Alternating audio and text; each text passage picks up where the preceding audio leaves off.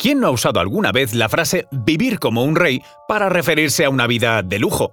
Pero igual deberíamos replantearnos su uso al descubrir que muchos de los monarcas del pasado tenían auténtica aversión a la esponja y al jabón. Hoy te contamos la historia de los reyes más sucios o menos limpios, depende cómo se mire.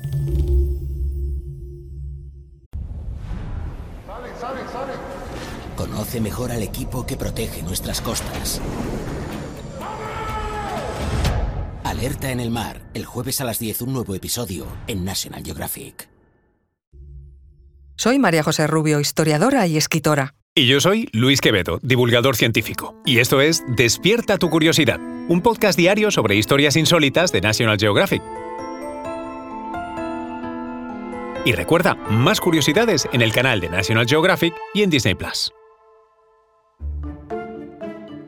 En el imaginario popular, Isabel la Católica está en lo alto del ranking de los monarcas menos aseados. De la mujer de Fernando de Aragón se dice que solo se bañó dos veces en su vida y se le atribuye una frase que decía más o menos así. Pongo a Dios por testigo que no me cambiaré de camisa hasta conquistar Granada. En realidad, la reina jamás dijo nada semejante.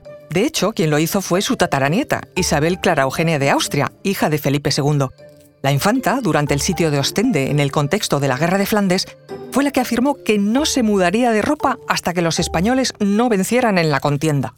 Los tercios del Imperio Español tardaron tres años en conquistar Ostende y la leyenda da por hecho que la archiduquesa Isabel cumplió su promesa. Con lo cual, por mucho cuidado que pusiera el color de su ropa interior, habría tomado un color amarillento, que a partir de aquel momento se llamó el color isabelino. El origen de la mala fama de Isabel la Católica puede estar en esa historia relacionada con su descendiente, aunque algunos lo atribuyen a circunstancias de su muerte a causa de un cáncer de útero. Isabel, tan pudorosa, tardó mucho en dejar que los médicos revisaran sus partes íntimas y cuando lo hicieron, las llagas de la zona ya eran cancerosas. Afirman los historiadores que, tras meses postrada en su real cama, la monarca olería mal debido a su cuerpo ulcerado. Aunque lo de Isabel la Católica es un falso mito, en la historia sí que hay casos documentados de miembros de la monarquía poco amigos del jabón. Por ejemplo, Enrique de Borbón, rey de Navarra y Francia en el siglo XVI, fue conocido por dos características que parecen a priori antagónicas. La primera es que era un verdadero seductor, hasta el punto de que las doncellas caían rendidas a sus pies. Quizá lo hacían literalmente desmayadas por su olor, ya que el segundo de sus rasgos distintivos era que nunca se bañaba.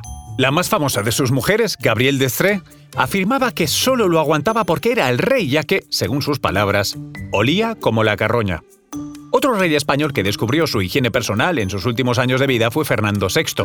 El monarca no superó la muerte de su amada esposa Bárbara de Braganza y entró en un estado de demencia que incluía arrebatos, apatía, insomnio y el abandono total del aseo. En realidad, que no se lavara era el menor de los males, porque, según cuentan los cronistas, el rey en su locura solía bailar desnudo a la luz de la luna e incluso mordía a los criados. De todos modos, quienes se llevan la palma por ser realmente sucios son nuestros monarcas vecinos. De Luis XIII de Francia se dice que no se bañó hasta los siete años de edad.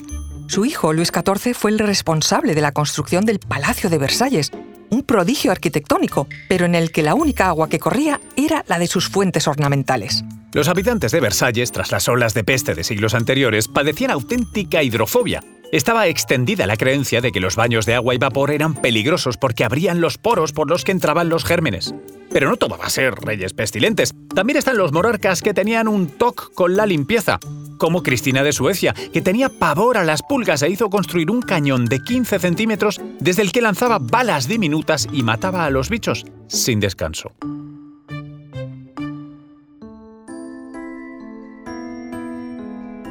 Recuerda que Despierta tu Curiosidad es un podcast diario sobre historias insólitas de National Geographic. Disfruta de más curiosidades en el canal de National Geographic y en Disney Plus. No olvides suscribirte al podcast si has disfrutado con nuestras historias.